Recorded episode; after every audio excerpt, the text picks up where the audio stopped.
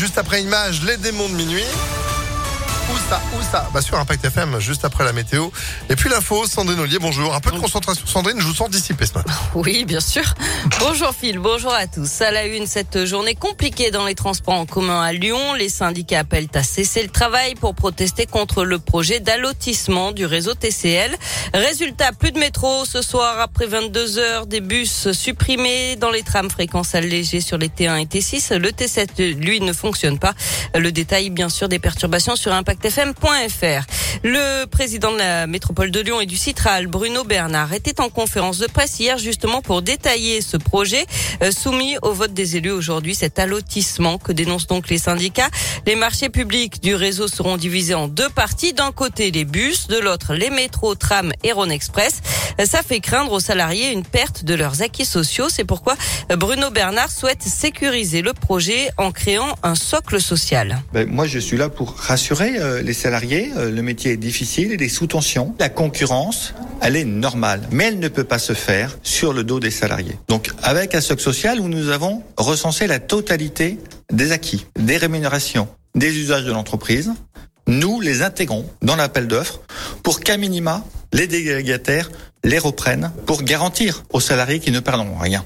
Et en cas de non-respect par un délégataire euh, de cette clause socle social, nous pourrons rompre le contrat au tort du délégataire. Les syndicats en grève aujourd'hui ne croient pas à cette proposition. Rien juridiquement ne pourra garantir le statut social actuel.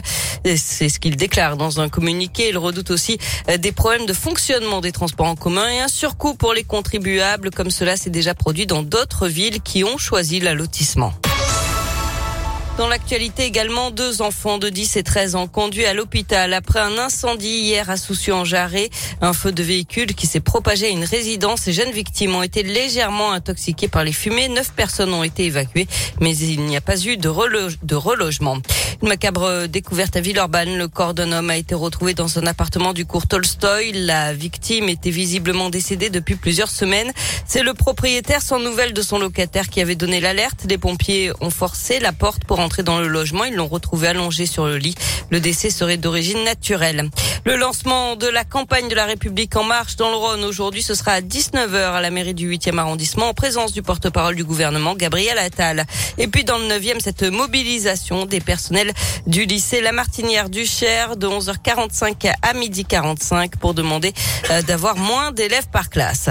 Et puis l'indignation internationale après le bombardement d'un hôpital pour enfants en Ukraine. Selon un dernier bilan, cette attaque a fait trois morts, dont une fillette, alors que des discussions doivent se tenir aujourd'hui entre les ministres russes et ukrainiens des Affaires étrangères.